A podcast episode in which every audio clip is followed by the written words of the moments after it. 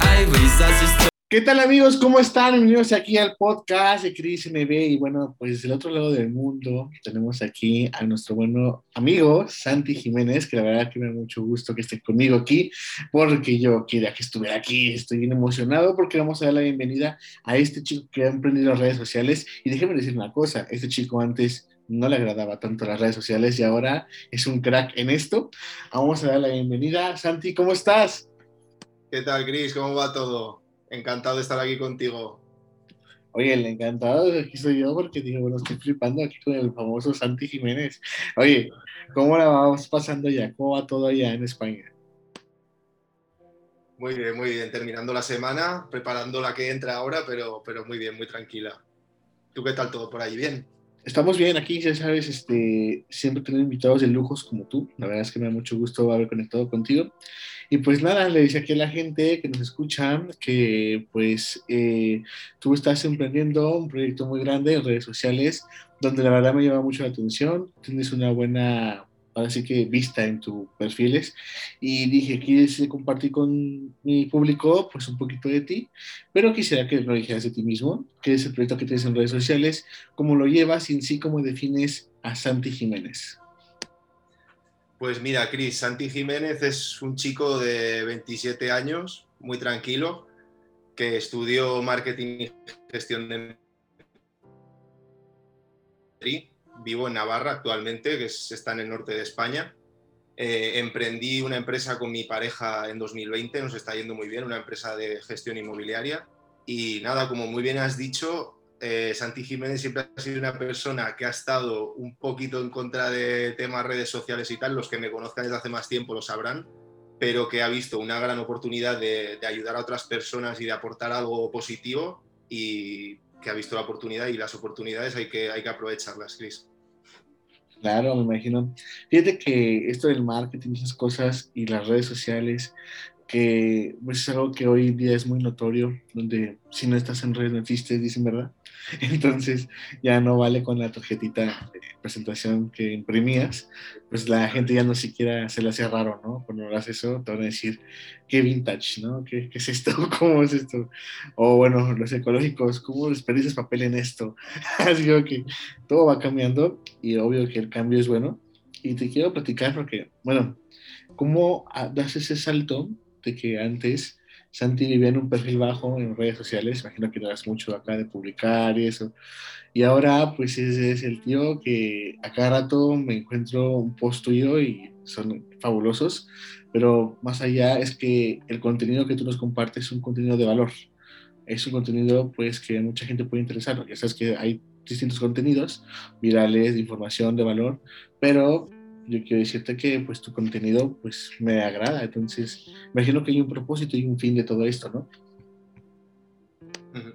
Pues el propósito, ver, todo esto parte de que yo soy una persona muy, muy inquieta, que le gusta mucho aprender, le gusta mucho leer y, ha pasado por distintas etapas de su vida, por distintas experiencias y ha habido ciertas cosas que me han ayudado a pasar esas experiencias. Y todos esos conocimientos y esas experiencias que yo he ido adquiriendo en la vida, tanto profesional como en lo personal, eh, a la hora de emprender un negocio o lo que sea, yo toda esa información sentía que tenía que compartirla con los demás por si alguien se encontraba en la misma situación que yo en esos, en esos momentos similares y le podía servir de utilidad eh, esa información, esa experiencia que yo había tenido pues cuando pasaba por momentos similares a los de esa persona.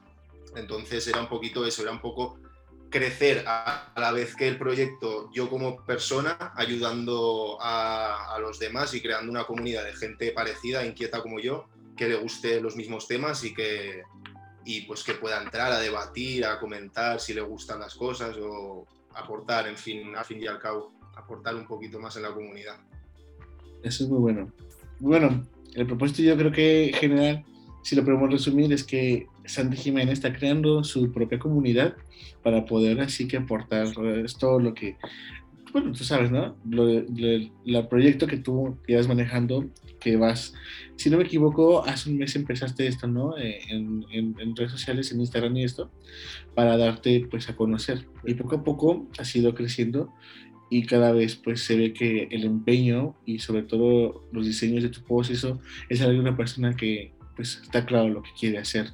Y te pregunto a ti con mucha sinceridad, ¿cómo ha sido para ti ahora sí que, bueno, este, no es fácil a veces estar eh, todo el día de la vanidad de la cámara, ¿no? Grabarse y todas esas cosas. ¿Cómo lo haces tú para, para tener ese concepto, esa confianza? Porque, bueno, al principio puede costar un poquito de, ah, voy a salir en cámara, este, cómo poso, cómo, so, cómo, o sea, todas esas cosas, ¿no? Cuando antes no lo hacías tanto. Entonces, ¿cómo fue para ti adaptarte a estas técnicas que a veces uno no controla y después ya te vuelves el experto, ¿no? Pues créeme que yo soy una persona muy introvertida y que le cuesta mucho este tipo de cosas. Y ya te digo, como te comentaba antes, o sea, los que me conozcan de hace tiempo saben que no soy una persona para nada de mostrar su vida en redes sociales ni, nada de esto, pero y sí que me ha costado un poquito el tema de, pues eso, lo que comentabas, de hablar a cámara y tal, pero también soy una persona que le encanta el salir de la zona de confort y probar cosas nuevas y aprender y crecer. Entonces, tanto el proyecto este que estoy desempeñando como la forma en la que lo hago hablando a cámara y expresándome, es una oportunidad perfecta para, pues, para salir de la zona de confort y, seguir creciendo. Y pues cómo se hacen las cosas, con mucho cariño y con, con, con, empeño, Chris, la verdad, y poco a poco y, y dándole con cariño, sí, sí. Oye, me imagino que sí. Igual al, al, al, principio ha de costar, pero después te ves, o sea, tienes esa confianza en ti y a cualquier pose, cualquier cosa lo va ¿no sabes? Fíjate que esto es curioso porque al principio también este proyecto va creciendo contigo y cambia, ¿no? Al principio nos puede ya costar un poco hablar, por ejemplo, me acuerdo mi primera vez en un en vivo, en un Instagram con un buen amigo mío que es artista y estaba bien nervioso porque dije, es que en un en vivo yo no puedo equivocarme o decir otras cosas porque no puedo editar. O sea, es el en vivo como tal. Entonces yo estaba bien preocupado porque dije, oye, ¿cuántas personas se conectan contigo? Y me dicen, no, pues más o menos se conectan conmigo unas 400 o 500 personas. Y estaba, ¿qué? Dije, esto, esto para mí es demasiado. Sí, o sea, yo estaba bien preocupado, estaba en la mañana haciendo un guion, pero al final, ¿sabes qué? Sentí la confianza y me dejé guiar por él y y me olvidé de las personas que estaban ahí, que estaban comentando, y dije, bueno, vale, o sea, vamos a hacerlo. Y en ese momento en mí algo cambió. Y es como que dije, bueno, ese miedo ya no es tanto el miedo, sino es más como que la curiosidad ya es que de volverlo a hacer y sentirme más a gusto. Imagino que lo mismo pasa contigo, ¿no? De que a veces ves tus primeros posts y ves los recientes y dices, el cambio es notorio en mí, o sea, ya hay más confianza, ya a veces ni siquiera es tanto planearlo y es más ser tú que dices, vale, ya esto lo hago rápido, ya no como antes de que cámara, posición, voz, todo eso, eso puede ser algo que puede ser tedioso, pero al fin de cuentas es que es algo que también eh, este proyecto crece con uno mismo y cambia, y sobre todo nos cambia, y yo creo que a ti te ha cambiado en este mes muchas cosas que a lo mejor dices, órale, o sea, está padre ahí todo lo que haces. Es Santi, Santi, el chico que nunca quería tomar fotos, que no subía posts, porque sí pasa, ¿no? Hay, hay personas que tienen su Instagram, que suben una foto al año y, y su carrusel es así, una foto por año y, y nada más ven, ¿no? Nada más se la pasan viendo en Instagram, pero nunca interactúan con la comunidad. Y en cambio tú, pues ahora eres parte de un usuario activo que está todo el día ahora sí produciendo contenido para tu objetivo, que es tu comunidad, pero la gente que te conoce, ha de ser algo como, wow, o sea, ver a Santi de esta faceta, ha de ser no para ellos y sobre todo para ti, ¿no? Y dime, ¿cómo este, este espacio que, que nos compartes para ti ha sido, por ejemplo, el cambio que más notas en ti a la hora de que ya hoy grabas tus videos, a la hora como empezaste, ¿ya ha habido un gran cambio o todavía sigues en este proceso?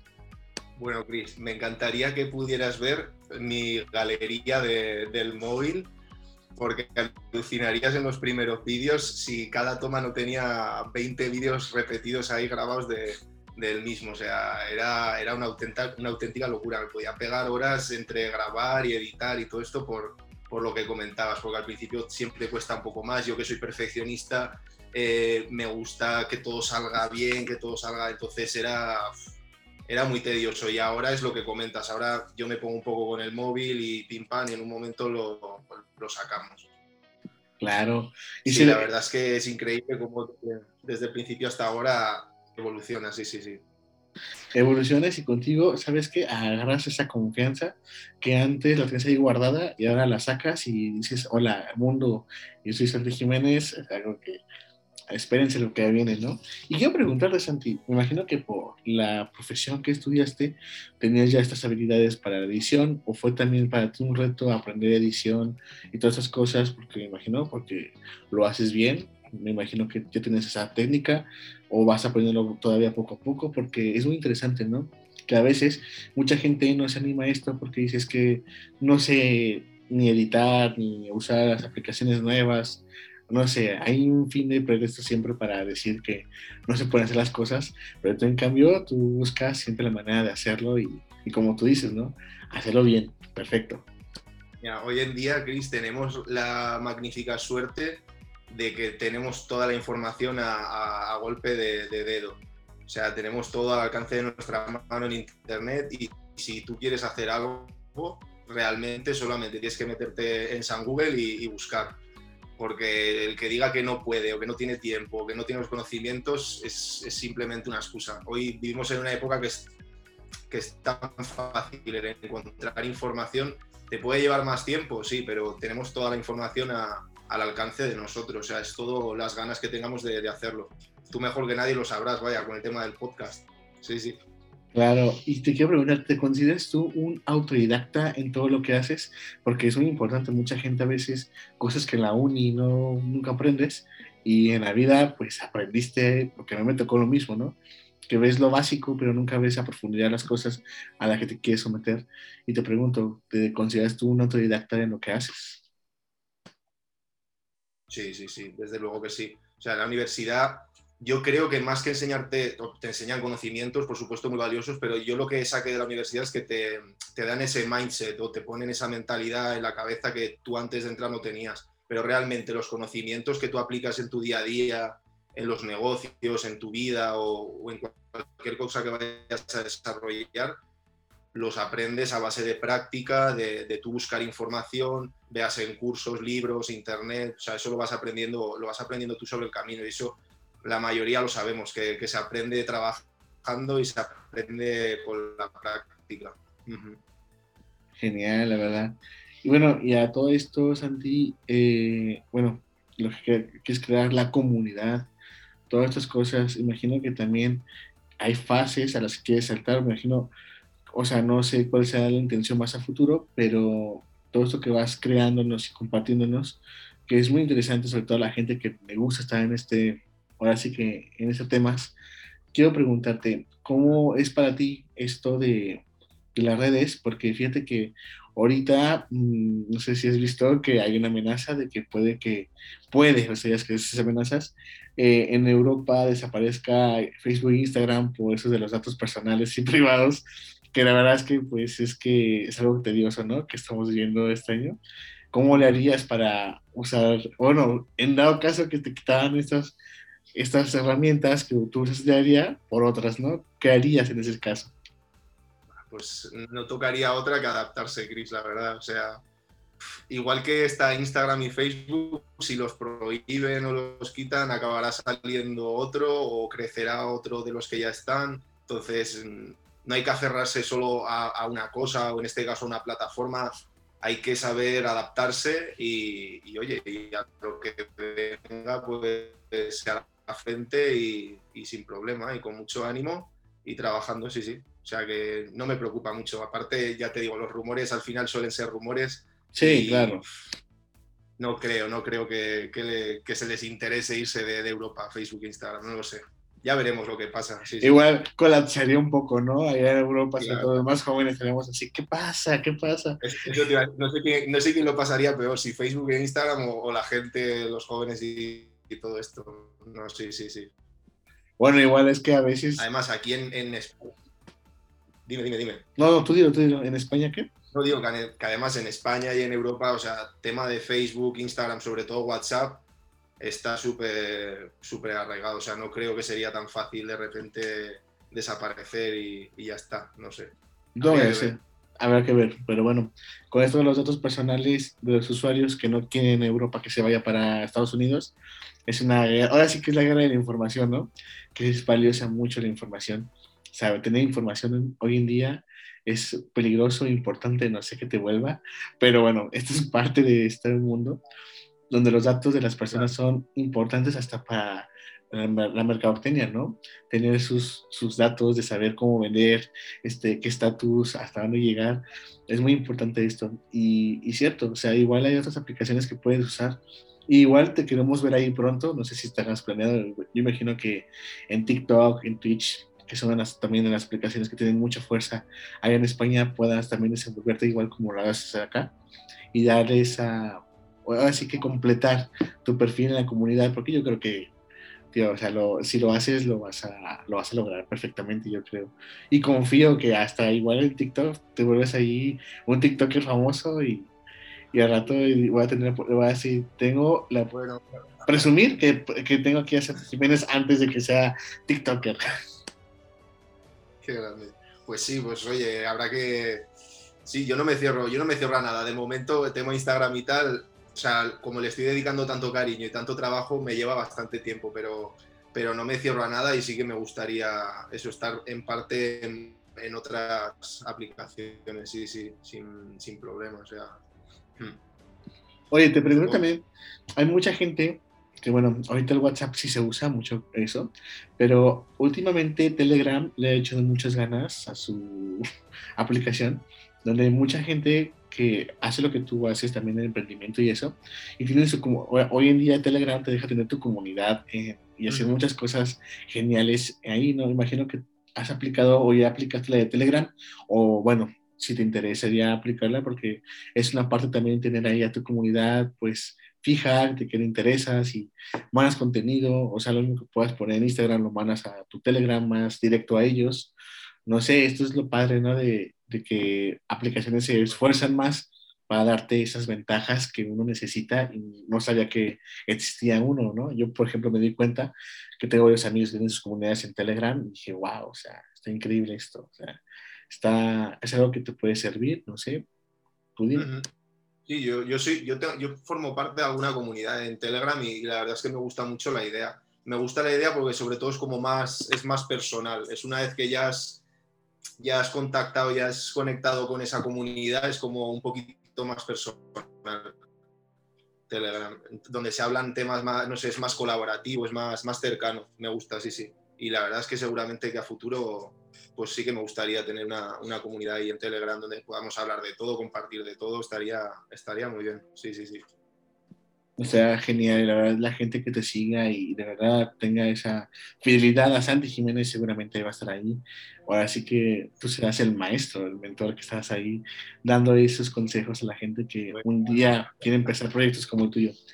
Fíjate que en todo esto que estamos a, en este proceso que quiero conocerte en tus proyectos y esto, me imagino que el concepto para ti de redes sociales, ahorita pues ya lo conoces antes y después, pero fíjate que hoy en día las redes sociales están un poco del lado bueno y lado malo, ¿no? O sea, tienen sus pros y contras. Y ahorita actualmente me acuerdo de que el año pasado tenía invitados que tenían redes sociales, pero sobre todo las redes de paga, como mm. Patreon, que se usa mucho ahorita, y, la más famosa del mundo, que es la de OnlyFans. Entonces, estas nuevas redes o aplicaciones, porque al final son aplicaciones que tienen comunidades, son redes también. Entonces te quiero preguntar, eh, bueno, yo sé que a lo mejor Patreon si, si lo tienes o no, si te animarías, pero bueno, en el lado de OnlyFans, que en final pues tú sabes para qué se usa más para, para mostrar los encantos de la gente, más que los talentos, pero es algo que está, es un hecho de que mucha gente, hay muchos usuarios que la verdad pues no entiendo, ¿no? Hay una pandemia, hay una crisis y hay gente que ya sin temor ni nada de falta moral dice es que yo lo hago y si eso me da dinero, pues lo hago, o sea, a nadie, a nadie estoy robando, la gente paga, o sea, la gente paga esto. ¿Tú qué opinas de esto, no? O sea, en Patreon tenemos algo que es muy bueno, que hasta hay, hay paquetes que puedes pagar, nivel oro, nivel plata, o sea, la gente se inventa toda cosa y está muy padre esto del Patreon, pero en OnlyFans, eh, pues el propósito no era nunca esto de la pornografía, sino era de esto como el Patreon, darle ese valor a que sabes que yo doy clases, este, te puedes suscribir, estoy dando aquí hasta ahora, pero sin querer pues se convirtió en, como te en un punto de encuentros muy, muy, muy, muy, muy, muy candentes para la sociedad. Sí, sí, sí. a, mí me parece muy bien OnlyFans, o sea, me parece una plataforma completamente lícita y que la gente si, si quiere consumir ese tipo de contenido y los creadores están de acuerdo con lo que hacen, como dices, y la gente quiere pagar por ello, oye, me parece perfecto. Si, me, si yo me haría un perfil de OnlyFans, pues de primeras te diría que sí, porque en lo que se creó la herramienta y para lo que estaba destinada, me parece que es para apoyar a un creador de contenido eh, en lo que está haciendo en su contenido y formar parte de una comunidad más exclusiva que paga por ese contenido más exclusivo.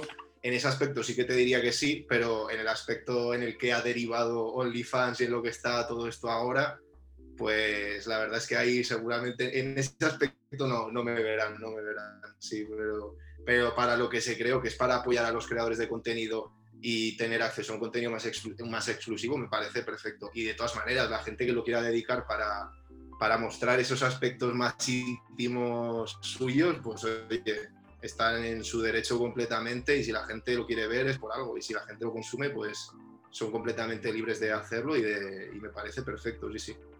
Aunque estoy más cercano de la postura del Patreon, lo que dices tú, sí, sí. Sí, la verdad sí. O sea, son dos, dos comunidades distintas. Patreon sí logró el objetivo, pero OnlyFans se desató y es como pasó en Snapchat, que fue al revés. Snapchat fue para para perfiles de pues mandar packs y se desaparecieran esas cosas y al final se convirtió en una red social que dijo Snapchat bueno pues este no era el, motivo nuestro motivo era que la gente pudiera mandar libremente sus fotografías íntimas sin que duraran mucho tiempo en la red y se bloquearan las capturas de pantalla ese fue el objetivo de Snapchat.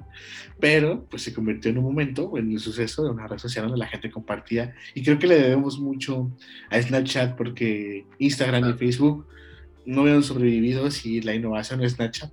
La verdad, no existen las historias en Instagram, jamás. Entonces, imagínate, es algo que eso, algo que Snapchat va a estar ahí presente es que ellos fueron los, ahora sí que, que empezaron esa tendencia de las historias, de esas cosas. Y pues nada, hoy en día pues está un poco olvidado, no tanto, para Estados Unidos sigue siendo una aplicación para lo que se usa, pero no es tanto como ya las demás redes.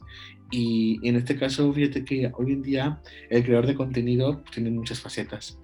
Y también respeto mucho los creadores de contenido de OnlyFans y también hay otra aplicación que se llama Just for Fans, que es lo mismo, porque sin duda en el mercado, pues todo lo que venda, pues es, es así que es viable, es tangible. Y hay mucha gente que me he visto en noticias, que por ejemplo la otra vez vi en Forbes, que un creador de contenido de OnlyFans llegó a un millón de suscriptores entonces, imagínate, un millón de suscriptores donde él cobra 10, 10 dólares al mes, multiplica esos 10 millones por 10, ¿cuánto gana? Entonces, un millón por 10, 10 millones, eso gana al mes. Imagínate, al mes. Y entonces las que más ganan son las de las mujeres. De hecho, me dio mucha curiosidad de que hay, hay OnlyFans de nada más de tobillos. que Ok, dices. Hay, gente para todo, Chris. Hay fetiches y todo, o sea, te lo juro. Y bueno, también hemos visto, por ejemplo, en, en Estados Unidos que TikTok, eh, pues la gente que más gana, pues son la gente más joven, que menos menor de edad, que gana ya millones produciendo así contenidos para TikTok, que es, es increíble cómo esto puede cambiar, ¿no? Y sobre todo que hay aplicaciones que quieren asimilar esto de igualar a TikTok y no han podido. Me acuerdo que, que había muchas aplicaciones que sacaban en Estados Unidos y no han podido todavía. Creo que la única que le hace la competencia hoy en día es Reels de Instagram, porque Instagram ya está posicionado. De que hecho eh, tengo entendido que la próxima actualización de Instagram ya no va a ser que vea las fotos como antes, sino vas a entrar a Instagram y vas a ver luego los videos. Y es como TikTok, o sea, ya sí que ve lo demás, entras al perfil. Entonces, eso de las fotos y esas cosas se va a acabar y va a ser, o sea, la gente va a tener que subir reels. Entonces, creo que, bueno, esto es algo, un cambio para los que están a los tradicionalistas, van a decir, oye, pues, ¿qué es esto? ¿Dónde está mi foto y eso? Pues ya no, pero bueno, ¿Tú qué opinas de los cambios? ¿Son buenos o malos en esto? ¿O arriesgados? A ver, los cambios siempre son para mejor, se supone, pero en este caso eso, tenemos que entender que pues hacia dónde deriva el mercado y hacia lo que quiere consumir la gente. Al final, si Instagram va a hacer esta, este cambio es porque la gente está demandando algo y porque ve que, que hay otro competidor que es TikTok que le está ganando, que se está comiendo la tostada, como se dice aquí. Entonces, lo hacen por lo, por lo que demanda la gente y lo que demanda la gente cada vez es más contenido, más rápido, eh, más, más interesante y más directo. O sea, que me des lo máximo en menos tiempo posible. Entonces se va a perder un poco ese contenido de más valor, esas reflexiones, esos copies, esos textos largos, esas fotos donde, pues, infografías, donde puedas ver más información y se va a optar más por la parte de, de Reels, que es lo que te digo, es contenido más rápido, es no, no salgas de la aplicación, sigue dándole para abajo contenido, mucho contenido muy rápido y, esto. Y también tengo entendido que quieren implementar el tema de la, de la monetización, igual que, en TikTok, creo, para que los, los creadores de contenido puedan tener ahí, vaya, para que al final los creadores de contenido que están en TikTok se decidan, se decidan en, en cambiarse a Instagram. Al final es lo que, lo que estabas hablando con Snapchat y todo esto es lo que pasó fue Facebook y le dijo, oye, te compramos la empresa. ¿No queréis? Vale, perfecto. Hacemos Instagram Stories. ¿Y qué pasó con Snapchat? Pues, pues lo que todos sabemos. Y con TikTok intentarán hacer lo mismo, seguramente. Intentarán llevarse a, a todos los creadores de contenido hacia Instagram. Veremos si, si resulta o si no resulta, pero ya te digo, al final este cambio que me comentas es, es tendencias, es mercado y al final la, las empresas se deciden por lo que demanda, por lo que demanda el cliente. Tú lo sabes bien, pues tienes parte de ese estudio en el mercado y eso. Tú sabes que pues el producto final es a donde va eso, ¿no? O sea, puede haber muchos derivados, pero al final siempre hay un cliente final y va para esos, no para los que están ahí, no quiero eso, sí quiero, tú quieres. Es como meta, ¿no? Que últimamente se dio cuenta que este cambio costó la gente más chica ya no quiere estar en Facebook. A pesar de los cambios, la gente dice, ¿para qué quiero Facebook? o sea, ¿para qué? Y, sinceramente voy a decir una cosa, mi podcast tiene página en Facebook por obligación por Instagram, o sea, que me la hizo, que me la creó, pero yo, te soy sincero, yo no publico nada en Facebook, porque a mí también se me hace algo como que ya, ah, pues te diré, o sea, sinceramente no, no me interesa más. Estoy más en Twitter y Instagram, donde sí estoy más movido y eso me agrada, pero en Facebook era así como obligación este, de que estoy parte de Instagram, que publico, digo, órale, pues que se publique una vez algo a la semana. Pero no me interesaba mucho, fíjate, aunque mucha gente me dice, pues aprovechalo y eso. Sí, pero yo tengo otras cosas más, por ejemplo, quiero explotar más el Twitch, quiero explotar más el TikTok, quiero hacer otras cosas que preocuparme por Facebook, que es algo que ya lo veo como un, un chat familiar, ¿no? Donde si quiero saber qué pasó con la familia, entro a Facebook y, ah, esto pasó, ya, ya lo cerré. Ya pasó mi, a mi, mi mood, que es lo demás. Pero bueno, cada quien, ¿no? Me acuerdo cuando España tenía su red social propia, que era por invitación 20. eh, qué exclusivos, ¿eh? Qué exclusivos, solamente por invitación. Y un amigo, un amigo de allá me invitó y dije, oh, ok, y bueno, tenía 20, ¿no? ya no sé qué se hizo de 20, pero imagino que todavía existe, ¿no? O no sé tú qué sepas qué se hizo de 20. La compró, la compró una empresa telefónica, de hecho creo que fue Telefónica en España que la compró, sí, sí, sí, sí y fue comprarla, el, el, dueño cobró su dinero y la verdad es que desde entonces la, la, empresa se fue hacia abajo derivó hacia más como una empresa de telefonía, de, servicio telefónico y ya prácticamente desapareció, si, si, no ha desaparecido ya, la verdad. Pero justo ayer estaba hablando con un amigo y lo estábamos recordando ahí con mucho cariño, Twenty, sí, sí. Es que Twenty era, era algo curioso. Fíjate que se me hace parecido la, la plataforma rusa que es BK, que también es una red social de videos y toda la cosa. No sé si tú tengas eh, la VK, entonces eh, todavía existe, porque en Rusia pues allá tienen, es como en China, ¿no? Sus redes muy específicas. Pero bueno, eh, a veces cuando quieres ver una peli que no está disponible en tu país, sé que la vas a encontrar en videos de en Beca, porque ahí todos suben acá. Bueno, al menos aquí en América Latina, todavía eso de ver películas que no fuera de tu país, tienes muchas opciones para verlas sin tanto bloqueo geo, geoglobal o algo así como se le llama, ¿no? Geobloqueo. Entonces, es lo, es lo padre de esto, ¿no? De que, bueno, me ha tocado a veces que no sé si esté mal o bien, pero me acuerdo que un amigo se fue a intercambio a Estados Unidos y llegó a la policía a su casa y, y digo, ¿por? ¿Qué, qué pasó? ¿Qué hizo? Es que eh, la persona, una persona que vive aquí tiene un programa ilegal que se llama Ares y en Ares es una canción de Billions y eso aquí es ilegal. Entonces va a tener que pagar la canción y la multa. Y la familia con la que se quedaba de intercambio, pues se quedó, ¿cómo hiciste eso? Aquí no se puede hacer eso. Y si es que en México se puede hacer, o sea, en México puedes, puedes cargarte todo el álbum si quieres en dos minutos. Que, que, sepas, que, que, sepas, que, a mí también me ocurrió. ¿eh? Estuve viviendo un año en Estados Unidos y, y, aquí en España teníamos mucha costumbre de lo que dices, de buscar películas y todo esto por internet y, y verlas online. Y fui a Estados Unidos y nada, y el primer día o segundo día me puse a buscar una película que quería ver y automáticamente me llegó un email de, del gobierno de los Estados Unidos advirtiéndote que o dejabas de hacer estas actividades o se presentaban en tu casa. Sí, sí, muy, muy heavy el tema de, del control sí. tal que llevan aquí. Me imagino que en esa época cuando estaba de moda la plataforma española Series Junkies, que era donde podías ver todo de todo. La verdad es que ya no existe, lamentablemente, ya. Bueno, bueno, pues... derivó, ¿eh? Derivó. Fue de Series Junkies, Pelis Junkies, eh, por D de Series D, de no sé qué, bueno, bueno, bueno. Derivó, tenemos, derivó bastante. Tenemos a Megavideo, tenemos a Megavideo, que era la, era la rey de tener todas las películas ahí. Y, y, me acuerdo cuando arrestaron a los dueños de Megavideo en Australia.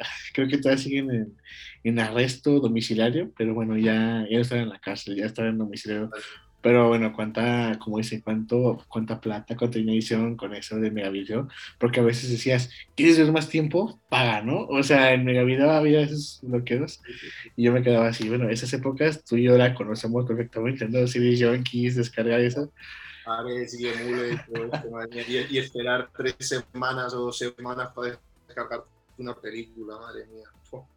De hecho, eh, por esto le costó mucho a Netflix entrar a España, por esas cosas de, que tenían ustedes allá para series y eso, que era, no, es que imagínate, se van a, se van a doblar, o sea, copiar nuestro contenido y van a estar ahí divulgándolo. Entonces, España le costó, bueno, a Netflix le costó mucho entrar a España por eso. Yo me acuerdo que veo las noticias y por fin Netflix en España, después de tanto conflicto, se pudo, pero bueno, es, ya es cuestión acá, ¿no? Mientras aquí, aquí en México todavía puedo ver. Espero que nunca pase eso. Ah, sí, ¿verdad? Aunque bueno, si somos personas ciudadanas formales, lo correcto es comprarla, ¿no? pero a veces digo, si no me da la opción porque tengo un geobloqueo, tengo que buscar otras cosas, ¿no crees? Por pura, por pura necesidad, sí, sí. Oye, no, pues este, bueno, bueno, esas cosas que en cambios, cómo hemos cambiado y cómo esto se tuvo que adaptar, ¿no? Que el streaming pudo vencer a la piratería de los CDs, de los cassettes, pudo, y también ahorita, pues el streaming también de películas pudo vencer a la piratería de, las, de los DVDs de, que se vendían en copias o clones, que la gente... Y ahora estamos viendo como, por, por lo menos aquí España, que sabes el tirón que tiene Twitch, cómo se está eh, acabando un poco el dominio que tenía la televisión hasta ahora en los medios y cómo cada vez más se consume más contenido en stream. Sí, sí, sobre todo en Twitch, mucho podcast y. O sea, que es lo que hablabas al principio, que qué pasaría si desaparece Instagram, todo esto, es que al final o te adaptas o, mueres, entonces no queda otra que, que adaptarte, sí, sí. Sí, acá por ejemplo en México la televisión está en crisis, tuvo que ser tuvo que fusionarse la empresa Televisa con una empresa de Estados Unidos que se llama Univision para poder sobrevivir. Porque ya la televisión está aquí, la gente, dices, es que ya no es como antes que la gente esperaba ver las... Aquí en México la gente estaba acostumbrada a ver telenovelas. De las 4 a las 10 era pura telenovela. Hoy en día ya no saben qué hacer, repiten éxitos viejos para ver si agarran a la gente. No se sabe qué hace la televisión, está perdida y a veces pues tienen aquí una plataforma en México que se llama Blim, que es stream, y, pero yo no voy a pagar una plataforma para ver novelas antiguas. Entonces, es como que la gente dice, no, es que también lo que, o sea, tienen que adaptar. Y fíjate que en Twitch me encanta, me encanta, y siempre el contenido en español que busco, fíjate que hoy en día hay, hay más contenido de España que América Latina todavía, creo que todavía los latinos estamos en YouTube, pero en Twitch, por ejemplo, yo sigo mucho a que sí que sin querer eh, lo he descubierto, Ibai es un crack también, y a mucha gente, y a muchos más que han estado aquí en mi, en mi podcast, que me cuentan su experiencia en Twitch, que la verdad es que les va de maravilla. Me acuerdo que tengo aquí un, un, presentador de show, tipo como yo, de artistas. Y bueno, pues dale que, le, que les dieron, eh, empezó así en Twitch y nada, que ha tenido artistas increíbles y eso, se llama Pablo Luna y está pues con todo, ¿no? O sea, dándole con todo como se debe de ser y cada día más, por ejemplo, pues tú sabes, ¿no? Que antes estaba Aaron Play en YouTube y todas las cosas, todos estos youtubers que ahora, sin querer, el salto a Twitch. Entonces, yo creo que YouTube quiere volver a traerlos otra vez de vuelta y les ofrece, sí, sí, sí, sí, al final, sí, sí. Tú sabes que al final, por ejemplo, yo, yo sí te imagino a ti en Twitch haciendo tus streaming, haciendo lo que te gusta y vas a ver que que la fama, o sea, la fama ya te está llegando y te va a llegar más, o sea. Pero fíjate que hablamos esto, fama, fama y, prestigio. Son dos cosas diferentes. La gente puede seguir porque estás de moda o la gente puede seguir por tu buena reputación.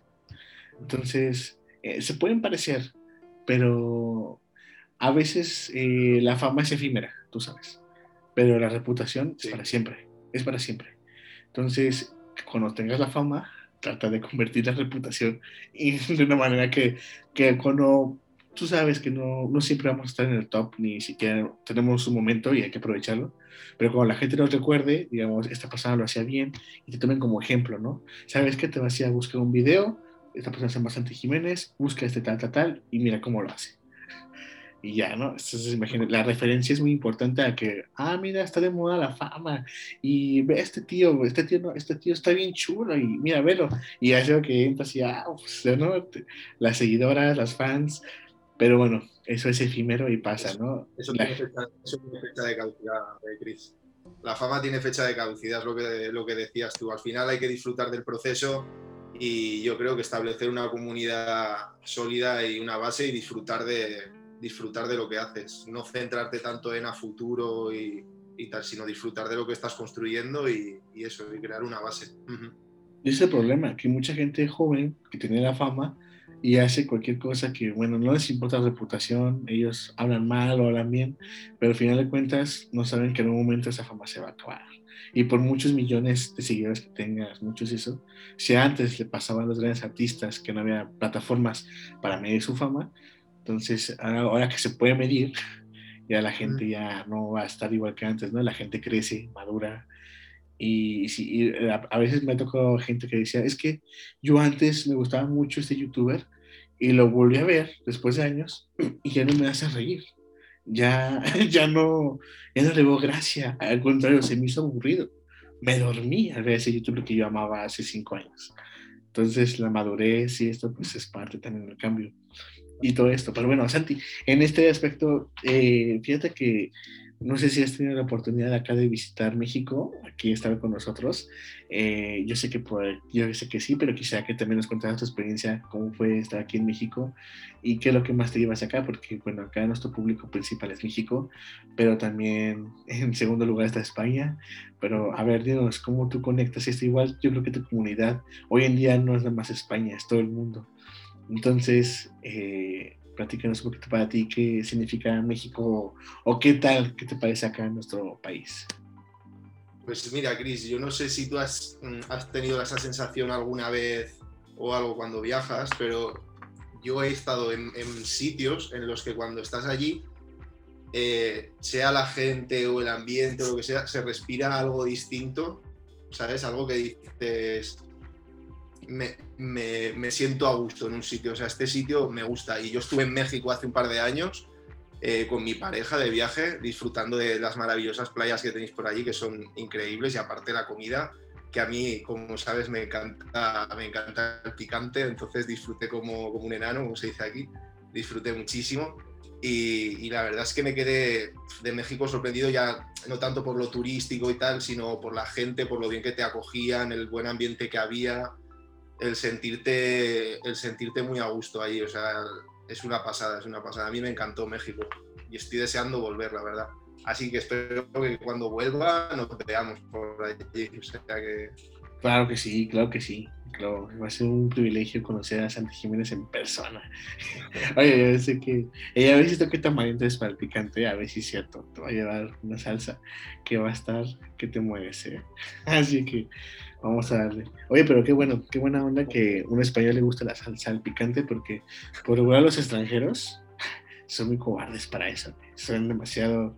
Ahora sí que no me digas nuestros amigos americanos acá arriba, ah, casi se nos mueren, así que de los rojos que se ponen. Está bien como tan a esto. Pero. Una buena, con una buena chelita ahí a mano, una chela, eso el picante no es nada. O sea que. Ah, mira, Santi sabe, Santi sabe, sabe, sabes de lo que hablas. Oh, está genial. Fíjate que en, en, los aspectos que hablamos esto de las comunidades y esto, es muy importante saber que tu principal público siempre va a ser pues, el idioma que tú hablas en, en, español. Y afortunadamente nuestro idioma pues, es un idioma que se habla en muchos países, sobre todo acá, ¿no? De este lado del mundo. O sea, Estados Unidos y Canadá sobran al lado de los demás países que se hablan español. Eso que, o sea, no entiendo por qué aquí todavía sigue dominando el inglés cuando la gente acá, pues todo mundo habla español, pero ya veremos, ya veremos. Dicen que en el futuro la mitad de Estados Unidos va a hablar español y la otra mitad inglés, a ver si es cierto, por todos los latinos que hay allá. Entonces, el predominio del español es muy importante. La verdad. Me lo creo, me lo creo, sí, sí. Yo estuve en Los Ángeles y allí, vaya, rara vez tuve que hablar en inglés, la verdad. Sí, sí, sí. Hay una comunidad mexicana, sobre todo latina, increíble allí. Sí, y sobre todo también en Los Ángeles muchos cubanos, que en su época cuando, cuando allá, salían de la isla y llegaban ahí, les daban la nacionalidad de Estados Unidos. Ya se acabó eso, Donald Trump terminó ese tratado, pero bueno, era muy bonito antes, ¿no? Que podías salir de tu país y si llegabas a la costa, tenías, tenías automáticamente la nacionalidad este, americana. Entonces era, era algo muy padre. Pero bueno, pues aquí tenemos, bueno, esa es la ventaja, ¿no? Que tenemos el español tan fuerte hoy en día y por darle mérito o no, no sé si te gusta el reggaetón, pero el reggaetón ha puesto aquí el español en el número uno de los Billboard, que dices, se ha podido, se ha podido. Y sí, o sea, no sé si... Tienes esa oportunidad cuando me dicen a mí, bueno, este, ¿a qué país te sientes más a gusto si viajas a Europa? Y yo, pues España. ¿Por qué? Porque no tengo que batallar por el francés o el inglés en otras partes o el portugués, ¿no? Uno se siente a gusto. Entonces imagino que para ustedes también, cuando están acá en Latinoamérica, pues dices, ah, qué alivio, que no tengo que hablar otro idioma, o no sé, o sea, igual no está mal, o sea, el inglés no, no le tengo miedo, pero pues de francés y alemán, sí como que dices, ay, no sé nada de eso. Espero un día saber, pero bueno, está siempre Google Traductor para ayudarme a cualquier cosa.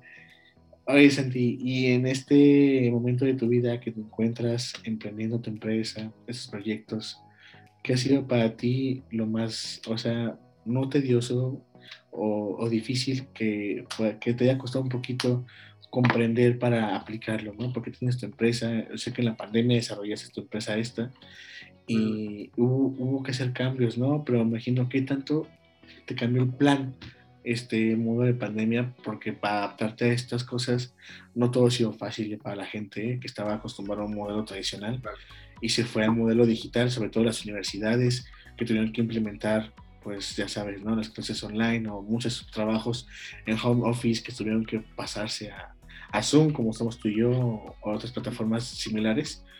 ¿Cómo ha sido para ti? ¿Qué tanto te cambió el chip o qué tanto tuviste que reprogramarte para poder seguir siendo, pues, así que el talento que eres? Pues como todos, nos tuvimos lo que dices que, reprogramar y, adaptar. Lo que, está, lo que llevamos hablando dos ratos, que al final la clave es, es adaptarte es si te viene un bache o una mala circunstancia como ha sido el COVID y el 2020, tienes dos opciones, o, o, cavas una tumba o, lo ves como un bache y sales de él. Entonces yo lo vi como una oportunidad no quise encerrarme solamente en lo negativo, lo vi como una oportunidad para, pues para crecer. Me di cuenta de que todo lo que hasta ahora creíamos que era seguro, que era lo que teníamos asumido como que era lo normal, pues de la noche a la mañana desapareció. Todo pasó a ser una locura, la gente pues perdía sus trabajos o lo que dices, tenía que trabajar desde casa con el ordenador, fue una locura. Pero bueno, en esas circunstancias siempre surgen oportunidades y yo creo que las oportunidades hay que, hay que cogerlas. Así que me subí al carro y fui de los, de los arriesgados que crearon una empresa ahí en el 2020. Pero bueno, me ha ido muy bien. La verdad estoy muy contento y, y lo hicimos todo, pues lo que estás comentando, sin, sin necesidad de, de, sitio físico, que podamos trabajar desde cualquier lado. Entonces, en ese aspecto, muy bien. Ya te digo, al final la clave es ver las cosas como por el lado positivo. Sé que es muy, muy típico decirlo, pero en realidad es así. al final tu mentalidad es la que determina si, si vas a aprovechar esa oportunidad o te vas a encerrar ahí en lo negativo y no vas a sacar nada bueno de provecho. Entonces, ya que fue todo tan malo, pues por lo menos saquemos algo positivo ¿no? de todo aquello. La gente aprendía, yo no sé, hacía cursos, aprovechaba el tiempo. Yo, tan, yo aproveché el tiempo, creé mi empresa, aprendí cosas nuevas, o sea que me vino muy bien, la verdad, a mí el paroncito este de 2020 me vino bastante Es que sí, a muchos tuvieron sacado ventaja muy buena. Mira, aquí existe el podcast gracias a eso. Entonces, imagínate, eso nunca me había imaginado en mi vida. Y, y sobre todo, ¿sabes? Me acuerdo de tu último post que decías de, por ejemplo, de tus conocimientos, habilidades que tengas determinan tu futuro. Pues no, ¿verdad? Lo importante es tener una buena actitud. Y eso me gustó, todo lo que escribiste, o sea, de que tú crees que tus amigos te escogieron por tus títulos y eso, o sea, no, o sea, es por tu actitud. ¿Y tú cómo defines esto? ¿De dónde, de dónde defines estas experiencias que tú mismo pues, nos compartes, no? Porque, bueno, dicen que la, dices en tu post que tu grandeza no reside de, en tus experiencias limitades, sino tú tienes la actitud que quieres y tienes la manera de que puedes decidir tener, ¿no? O sea, uno está claro, ¿no? Si quiere algo, lo consigue. Imagino que ese es el resumen de, de esto, ¿no? De que si lo tienes en mente, dice una canción que si lo puedes imaginar, lo puedes hacer.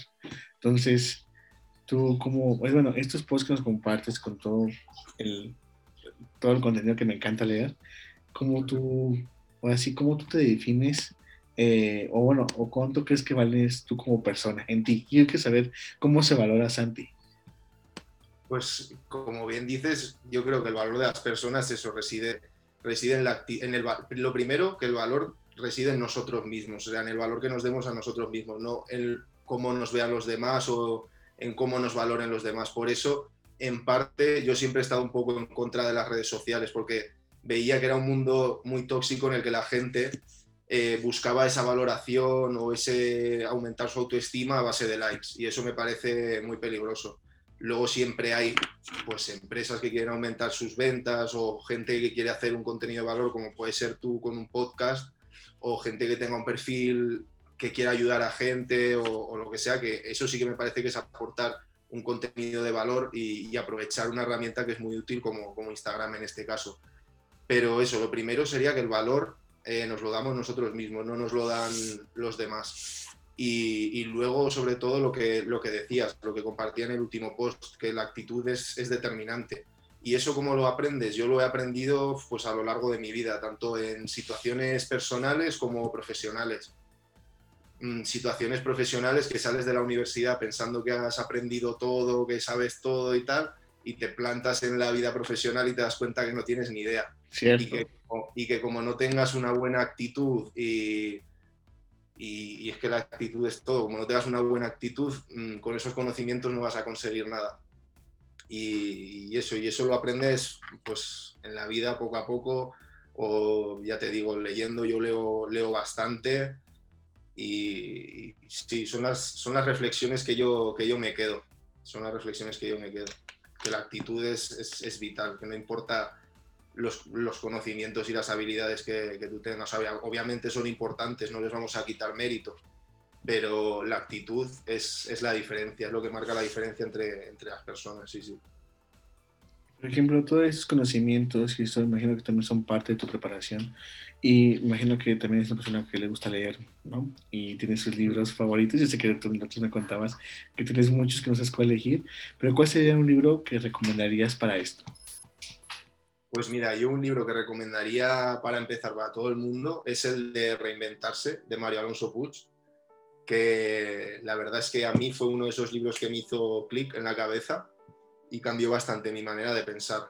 Y, la verdad es que creo que puede ayudar a cualquiera que lo lea, o sea, en cualquier circunstancia que estés, es, es muy buen libro.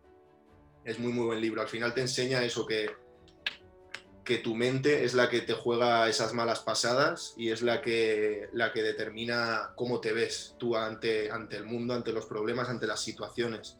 O sea, al final la gente, los miedos que tiene, esas inseguridades y todo, son, son fruto de tu mente, son, son excusas que te pone tu mente para que no salgas de tu zona de confort, que te quedes en casita tranquilo, que no te arriesgues, que no emprendas, que no te muestres en, redes sociales, porque no vayan a ser que los demás te juzguen o, lo que sea. Entonces, son esas pequeñas zancadillas que te pone la mente. Y si tú aprendes a, identificarlas, ves que ahí, detrás de esas situaciones, es de verdad donde está el crecimiento como persona. Entonces es un libro muy, muy interesante. La verdad es que a mí, a todo el mundo que me lo pregunta, se lo, se lo recomiendo. Muy bueno, muy bueno, recomendación. Mira que te tomo la palabra, lo voy a leer. ¿no? Y te diré después. Fíjate que en este mundo de, de, que acreditamos lo que hacemos, sobre todo las personas que nos quieren, nos siguen, nos acreditan mucho, pero también en este mundo a, las personas que quieran desacreditar lo que hacemos porque no les gusta o les caemos mal o no sé, o, quizás no hacen. Pero tú qué piensas de los haters, o sea, ¿tú crees que es algo que hay que dar importancia o que fluya? No, creo que hay que, creo que, hay que entenderlos. Creo que la mayoría de veces son pues, personas que les gustaría hacer lo que estás haciendo y, y pues por, por mm, X razones o, no lo pueden hacer o no se atreven o lo que sea, entonces les genera un sentimiento que, que, les impulsa a escribir eso en redes y a descargar su odio, pero simplemente hay que entenderlo. Hay que entenderlo que igual tienen un mal día o están pasando una mala época y simplemente tú con tu contenido pues has, tocado esa fibrita en su cabeza que les ha, les ha hecho reaccionar así y ya está, y no darle más importancia. Claro, porque fíjate que, bueno, mucha gente es muy susceptible cuando ven un comentario y dices, no, es que ya algo y se van, y por un comentario se hunden. Entonces, es inevitable, es inevitable al principio. Somos humanos todos, o sea, por mucho que somos humanos, tenemos las, esas emociones y siempre vamos a reaccionar así. Pero, pero ya te digo, al final hay que ir un poquito más allá y pensar, pues decir, oye, esta persona estará pasando por una mala época o una mala situación y tú con tu contenido pues has tocado en alguna zona de, su mente y, ha reaccionado así y ya está. Y no darle más importancia porque no vas a sacar nada más positivo. O sea que... Claro, que a veces, a veces digo, amigos, es que ve, tienes 100 buenos y uno malo, y por ese malo te vas a derribar. no creo. Y a veces pasa, ¿no? Que tiene más peso, aunque sea uno malo, que los 100 buenos. Porque a veces, a veces dices que... Ay, perdón, pero tú sabes, tú sabes que generalmente la cabeza, o sea, asimila más, o sea, con más importancia las pérdidas que, las ganancias. O sea, nos duele más perder 20 euros que ganar 200. O sea, supone un, en nuestra cabeza más impacto el perder 20 euros que ganar 200. O sea, tenemos más, le damos más importancia a la pérdida que a la ganancia. Y lo que dices tú, igual tenemos 100 comentarios positivos y no, le no lo valoramos y viene una persona, nos deja un comentario negativo y y nos venimos abajo. Sí, pero eso es, eso es lo que hablábamos antes, eso es la cabeza que te está jugando, te está poniendo esas trabas, esas trampas. Oye, la verdad, sí. Fíjate que en este proceso que íbamos hablando tú y yo, quiero decir a la gente que si la verdad la gente se quiere acercar a, ti, bueno, no sé, en tus redes sociales, porque bueno, tú pones ahí que tú ayudas a reflexionar y ordenar tus ideas, mentalidad, crecimiento personal y marca personal. ¿Cuál es la diferencia entre el crecimiento personal y la marca personal o van de la mano? Porque fíjate que mucha gente tiene esa, bueno, te lo pregunto a ti porque tú, tú, tú manejas esto, pero el crecimiento personal yo lo veo más como algo en ti y la marca personal es como que la gente puede ver de ti, ¿no? Entonces, en ese, en ese, aspecto, pero a veces mucha gente lo puede llegar a confundir, ¿no? Porque marca personal, o sea, las dos cosas tienen su, la misma palabra, ¿no? Personal. Entonces, ¿tú cómo separas estos dos conceptos? Pues la marca personal lo has definido antes perfectamente cuando hemos empezado el podcast, es, esa, es esa, tarjeta de presentación que, hoy en día deberíamos tener todo el mundo, aprovechando las herramientas de, que nos brinda Internet y las redes sociales. Es esa tarjeta de presentación de cada uno, de, de, saber vendernos cada uno como, como profesionales y como personal y como personas eh, en las distintas herramientas que tenemos y el crecimiento personal, pues básicamente pues es, ya te digo, el crecer como, como persona. A mí al final mi, mi perfil de Instagram yo pongo que ayuda a reflexionar y a, ordenar las ideas de los demás, pero también me ayuda muchísimo a mí mismo, o sea, a mí me está ayudando muchísimo a, organizar todos esos conocimientos que tenía en la cabeza y esas experiencias y a crecer con, eh, con este proyecto. Y no sé si he respondido a tu pregunta o no. Claro, no, es que nada más que para que aquí la gente supera esas diferencias, que a lo mejor son conceptos que a lo mejor son para ellos nuevos, de esto y la verdad es que es muy importante. Y fíjate que hay un toque que me encanta mezclar con la marca personal, que es el branding, ¿no? El branding que también es parte muy importante y creo que tu brand que manejas en tus redes es, me encanta, ¿no? Los colores, este, yo creo que va muy a, a tu personalidad. Entonces, es parte, ¿no? A veces cuando vemos el contenido de una persona y decimos, bueno, pues vamos a ver ese contenido, veo aquí, por ejemplo, tienes el color amarillo muy presente, con los grises, matices, pero es que, bueno, digo, pues amarillo, pues sin querer, o sea, si lo asociamos a tu persona, pues rubio, amarillo, es parte de, del concepto, quizás inconscientemente, pero también es un color que resalta y llama la atención, o sea, es parte de esto, ¿no? Entonces, me, esto, estos matices que tiene uno del branding que acompaña mucho el proceso de la marca personal es muy importante. Sobre todo, pues mantener esa, ¿no? Esa tarjeta de presentación que sea profesional, pero que también que a la vista sea encantadora. Que la gente diga, wow, es que has visto qué, qué top o qué pro es esta persona. Entonces, es muy importante, ¿no? Y tú, tú Santi, ¿qué tan vanidoso eres para esto del branding de tu persona? Pues yo la verdad es que, intento eso, crear todo con... Soy muy perfeccionista, entonces me gusta que tenga todo mucha coherencia, hasta colores y las fotos y todo esto. Y de hecho creo que a veces me paso de, perfeccionista, la verdad, porque me paso bastante tiempo eh, mirando todas estas cosas. Pero, pero bueno, al final yo creo que la gente lo, mm, lo valora y, y es que es un, es un, factor más, es un factor más de tu, de tu perfil, de tu marca personal, el, el tú mostrar esa coherencia en, todos los ámbitos, no solo en, en, lo que tú expones, en el contenido, sino también en el, en el continente, ¿sabes? En el, en el perfil. Claro, y bueno, y todo esto, el proceso, el desarrollo todo esto que emprendes, algo que quiero resaltar por último para cerrar este bloque de ideas y eso, es que es muy importante en el desarrollo de marca personal y emprender son las relaciones, el networking. Entonces, lo importante del networking es saber con quién conectar y cómo, y cómo interactuar, ¿no? Para ti, ¿cómo ha sido esta herramienta que es una herramienta poderosa para llegar pues, hasta lejos, ¿no? O sea, imagino que a veces sin querer llegas a otra persona que, que no te imaginabas tan rápido, pero gracias a esto, por eso existe LinkedIn, que es la herramienta de networking de trabajo más grande del mundo, donde tus objetivos están ahí fijos, ¿no? Entonces, para ti, para ti, ¿cómo, para, ¿cómo usas esta herramienta poderosa y qué beneficios te ha dado? Pues a mí la verdad es que me está resultando increíble la gente que estoy conociendo por Instagram, las personas tan increíbles que, ofrecen un contenido tan, tan bueno por esta red y, es que estoy conociendo a, incluso a amigos como, como tú, vaya.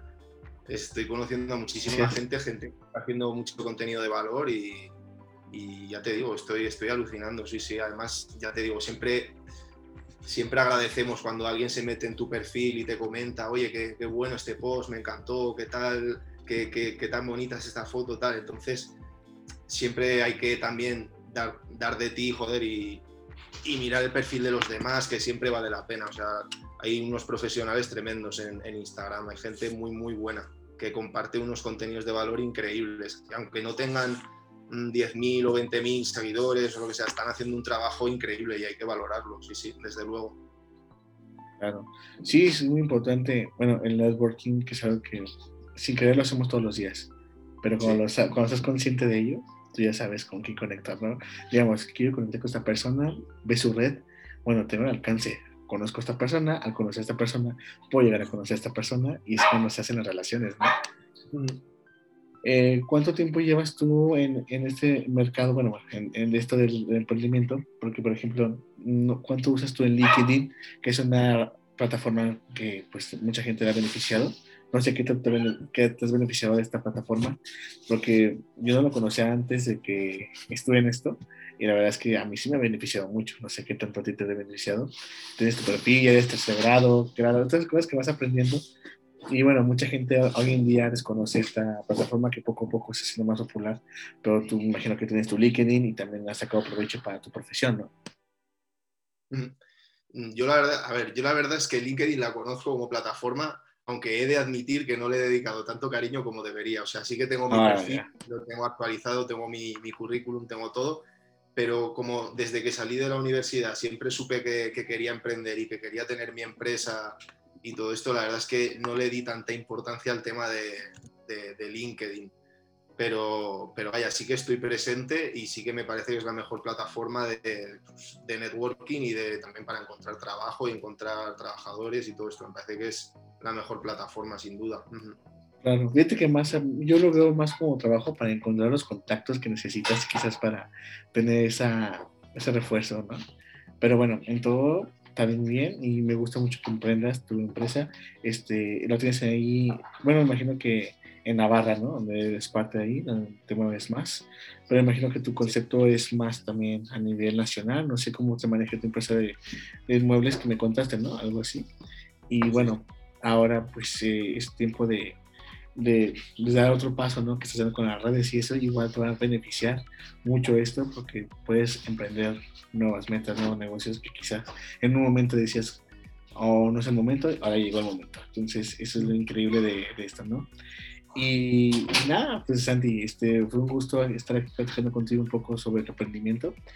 Más que nada, pues invitar a la gente que te siga tus perfiles, que la verdad que consigues muy buen match ahí con, lo que publicas y sobre todo en Instagram que te pueden encontrar, bueno, es muy fácil encontrarlo, es arroba soy, soy Santi Jiménez con Z ahí.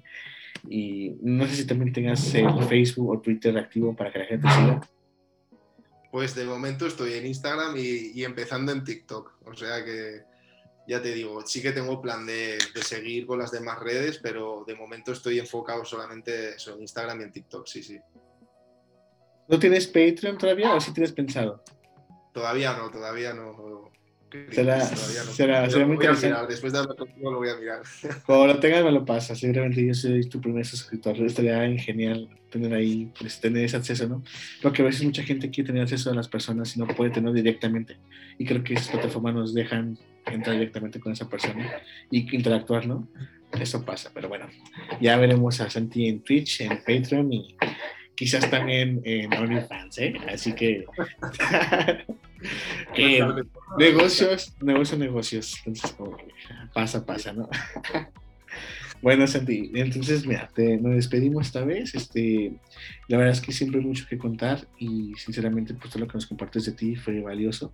Eh, la gente que aún no te sigue en redes, que te pueda seguir y ver todos esos posts magníficos que nos subes, tus reflexiones, eh, que son muy, muy, buenas, te sigan. Y nada, pues eh, quisiera que tú como invitado cerraras este podcast a tu manera y, que también que te sigan, ¿no? ¿Por qué vale la pena seguir a Santi Jiménez? Pues te diría que por, por inquietud, por inquietud, porque si son personas inquietas como yo, que les guste aprender cosas nuevas, que les guste el, crecimiento personal, que les guste leer, que les guste todo el tipo de temas que hemos hablado en el podcast, emprendimiento, superación, todo esto, les diría que, pues, que, se metan, que echen un vistazo, que miren las reflexiones, que miren los posts, que comenten, que debatamos, que debatimos y, y oye, y si no les gusta, pues siempre tienen ahí el, botón de, dejar de seguir, que no, que no pasa nada, que aquí todos están amigos, o sea que ya te digo, sí, sí. No hay tal crisis, así que no pasa nada. bueno, Santana, pues muchas gracias. Este, mandamos un abrazo allá en España, que todo esté bien y nos despedimos, ¿vale? Entonces, pues nada, que sigan a Santi en Instagram y próximamente en, en TikTok, ¿no? Dices que va a estar ahí para que nos sorprenda con sus nuevos posts. Y no, igual quizás en el futuro podamos escuchar el podcast de Santi Jiménez, que seguramente no lo descartes, puede, puede ser. Si lo, hago, si lo hago, tú serás el primer invitado, Chris. Eso queda, queda aquí firmado. Vale, vale, vale aquí estoy. Aquí, aquí, queda grabado. Ya está grabado, ¿eh? entonces puede decir otra cosa. Si nos cuentes tu historia también, sí, sí. Vale, Santi, pues nada, pues nos despedimos y nada, amigos, este fue un podcast de Crisis NB. Y bueno, y recuerden aquí que todo el mundo brilla en nuestra crisis. Esta vez estuvo con nosotros Santi Jiménez y nos vemos en otro episodio. Santi, un abrazo, hasta luego. Bueno, cuídate, un abrazo. Este es el podcast de Chris NB, Chris NB, Chris NB. Hay risas, historias, pásale a ver.